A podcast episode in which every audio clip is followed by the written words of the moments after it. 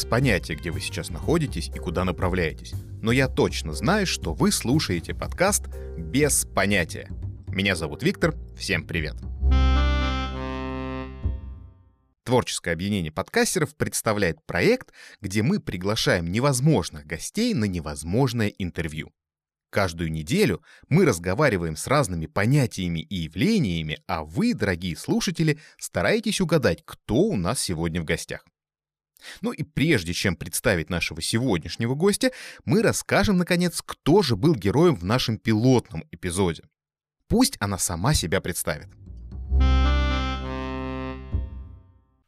Иногда ты меня испытывал, глядя какой-то фильм, и вроде бы что-то такое происходит, и вдруг какая-нибудь кульминация, которой ты не был готов или она была логична, и ты получаешь некоторое удовлетворение от того, что ты видишь на экране. Тебя это пронизывает изнутри. Мои хорошие, я рада была с вами пообщаться в прошлом выпуске. И надеюсь, многие из вас меня узнали. Давайте знакомиться. Я Фриссон. По-научному это трансцендентное психофизиологическое переживание. А проще говоря, кожный оргазм. Рада знакомству мы осознавали, что это понятие не самое простое и понимали, что гости может остаться инкогнито. Ну, так и получилось. Максимально близким был Саша Наина, который ответил, что в гости к нам пришли мурашки.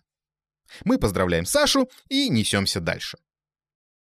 Перед началом я должен сделать небольшую ремарку. Когда мы полезли в словарь смотреть определение слову «понятие», мы поняли, что оно охватывает практически все. Ну вот смотрите. Понятие — это отображенное в мышлении единство существенных свойств и отношений предметов, мысль, выделяющая и обобщающая предметы некоторого класса по общим и в своей совокупности специфическим для них признакам. В общем, не только что-то абстрактное, но и вполне себе вещественное. Мы не часто будем приглашать в гости подобные понятия, но иногда будем. В общем, сегодня у нас в гостях понятие, которое обобщает в себе предметы некоторого класса, бла-бла-бла. В общем, все, хватит подводок. Добрый вечер. Здравствуйте. Я жду ваших вопросов. Сложно э, задать какой-то уникальный вопрос э, такому персонажу. Задайте не уникальный. Хорошо. Давайте с комплимента начнем. Вы прекрасно выглядите для своих лет. Э, сколько же вам на самом деле? Комплимент, конечно, достаточно прямолинейный, но, вы знаете, действительно, я родился очень давно. Я родился в Древнем Риме, как многие другие. Э, вам, наверное, трудно сейчас представить, э, какая была тогда жизнь, но я пользовался почетом, Эм, но потом был долгий период, я полторы тысячи лет скитался, в основном на Востоке, потому что забыт был всеми в Европе. Но с 17 века я снова очень популярен, так что ну, давайте я немножко пококетничаю. Э, пусть будет мне 400 лет. Ого. Забыли о вас э, в принципе или все-таки были какие-то воспоминания в Европе? Нет, ну что вы, меня совсем забыть надеюсь, невозможно, потому что пока есть люди, буду и я. Угу. То есть даже вот так вот. А, хорошо. А, вопрос такой. Вы служили в армии? Да, я не только сам служил в армии, но я из семьи военных, можно сказать, потомственный военный. Я дал армии лучшие годы и очень много своих сил. Возможно, это связано с моей любовью к порядку, к единоначалию, к четкости во всем, к пунктуальности. Ну и вообще, глядя на мою осанку, прическу, вы можете решить, что я просто солдафон. Ну, я надеюсь, что, может быть, если раньше это было так, то сейчас уже нет, или... Ну, что значит уже нет? Уже не солдафон? Ну, я надеюсь, что я никогда не был солдафоном, но я был солдатом, и я им остаюсь. Но сейчас уже не только, или, может быть, есть какие-то нюансы? Ну, конечно, конечно, сейчас я не вожу полки в бой, безусловно, но это про состояние души, про настрой, про то, что я считаю важным. А что же вы считаете важным? Потому что, как я знаю, а, как раз 400 лет назад а, вы тяготели, скажем так, к излишествам. И было чересчур украшательство и нарядность. Сейчас же, как я знаю, это ушло. Ну, слушайте, за 400 лет я перепробовал такое количество разных вариантов. Ну, когда ты молод, э, неудивительно, что ты начинаешь с чего-то яркого, пышного, с каких-то излишеств, а потом с годами появляется мудрость, и ты понимаешь, что наилучшее – это подчас минимальное, и начинаешь постепенно убирать все лишнее. Ну, наверное, какой-то такой путь и мое творчество прошло. Но вы же все-таки не едины а в, во всем мире. Были всегда нюансы.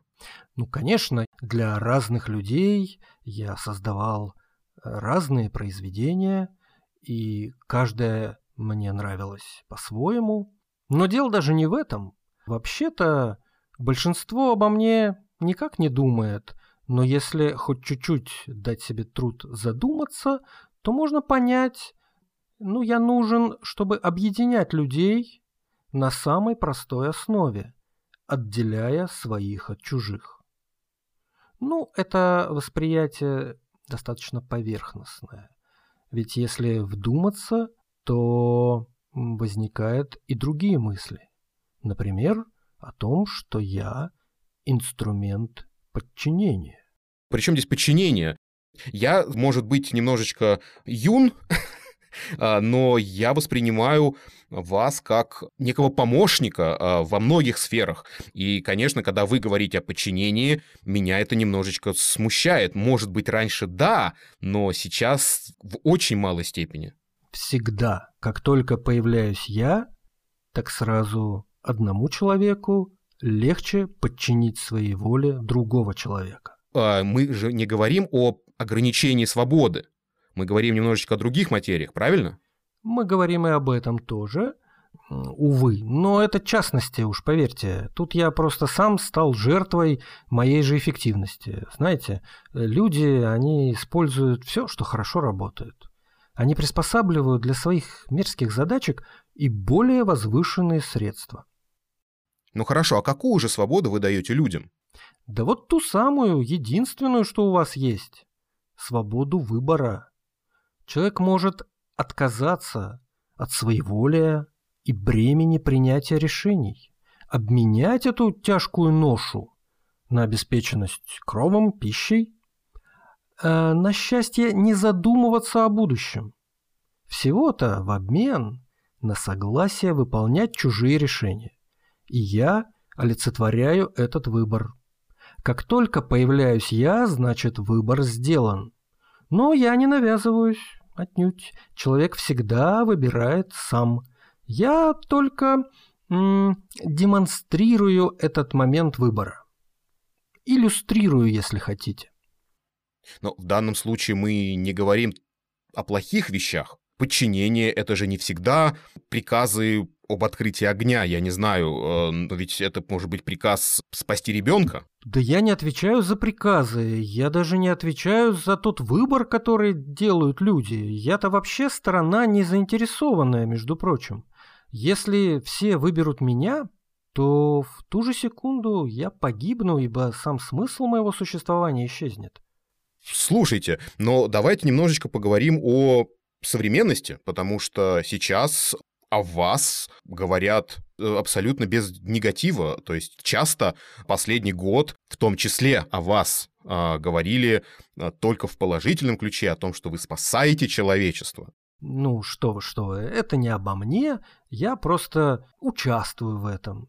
И моя роль очень скромная. Ну, вы правы, конечно. Последнее столетие я больше занимался гражданскими, не военными. Ну, подустал немножко, вот решил отдохнуть, а гражданские же они просто копируют военных. Но так как-то, знаете, обезжиренно. Отбросив саму суть выбора, о котором я говорил, остается лишь баловство. Кстати, в последнее время именно баловством занимался. Как вам мои эксперименты в этой сфере, если вы понимаете, о чем я? Да-да, мы знаем, о каких экспериментах мы ведем речь. Но при этом я же правильно понимаю, что мы же говорим в первую очередь еще и об удобстве и о функциональности. Ну, вы понимаете, что люди-то преследовали немножко другие цели, но в ходе этой работы нашей совместной рождались вполне себе функциональные решения, которые потом э, и другие люди хотели использовать уже для своих целей. И так это все как-то э, расползлось, что ли. Сейчас очень многие пользуются моими творениями. Разные, очень разные группы людей. Я Фактически везде я спустился под землю, нырнул под воду, взлетел в небеса, выше этих небес. Везде есть плоды моих трудов. Это, конечно, греет мою израненную душу. Ну, я согласен, что от а нет, сейчас нет, это сейчас какая-то плохая мысль. Я просто от того, что от кровавой бани мы пришли к созиданию. Но, по сути, да. То есть, по сути, вы родились там, где убивают людей, и вы переродились в созидатели, можно так сказать. Я сейчас понимаю, что в процентном соотношении вы присутствуете сейчас больше все-таки в созидательных сферах, нежели в военной. Пожалуй, да. Хотя на поле битвы было веселее. Вы говорите как какой-то бог войны, я бы даже сказал. Ну нет, нет, нет. Это было бы самонадеянно, хотя мы с ним знакомы, конечно, но мои применения шире. И таланты мои шире, смею надеяться. Просто, как вам сказать, бывают более интересные задания, менее интересные задания. Когда ты столько лет занимаешься одним и тем же, э, уже очень трудно придумывать что-то новенькое – но я стараюсь и сейчас. Да, я обратил внимание, что появляются новые возможности, вы смотрите в будущее и применяете какие-то современные решения для выполнения, по сути, своих тех же задач, которые были 100, 200, 300 или 400 лет назад. Это на самом деле круто, на мой взгляд. Это интересно. Это правда. Вот э, чего у людей не отнять, так это изобретательности по части технологий и за эти годы придумали очень много средств для моего самовыражения. Тут спасибо. Безусловно. А, ну что же, на сегодня пора заканчивать. Я благодарю вас э, за то, что вы пришли и рассказали немного о себе. И я желаю вам в будущем совершенствоваться, уходить совсем из э, деструктивной сферы и больше присутствовать в созидательной. Ну, спасибо и вам. Моими делами вообще интересуются немногие. Что касается ваших пожеланий, ну, оставьте их при себе. Пусть ваши слушатели сами вынесут вердикт, лучше им со мной или без меня, и чем вообще мне стоит заниматься в будущем. Спасибо. Спасибо большое. Вот такой вот у нас был сегодня гость. И если вы догадались, кто это, я без понятия, почему вы еще не пишете свой ответ у нас в чате в Телеграме или на странице эпизода на нашем сайте podcasters.top. Все ссылочки мы, естественно, оставим в описании. Если подкаст понравился, стоит поставить какую-нибудь высокую оценку там, где это возможно, оставить хвалебный комментарий и подписаться у себя в приложении. Над последними двумя эпизодами работали Вика Грэм, Дмитрий Пономарев, Яков Кушнир и я, Виктор Кляйн. Всем до следующей недели и до следующего гостя. Пока.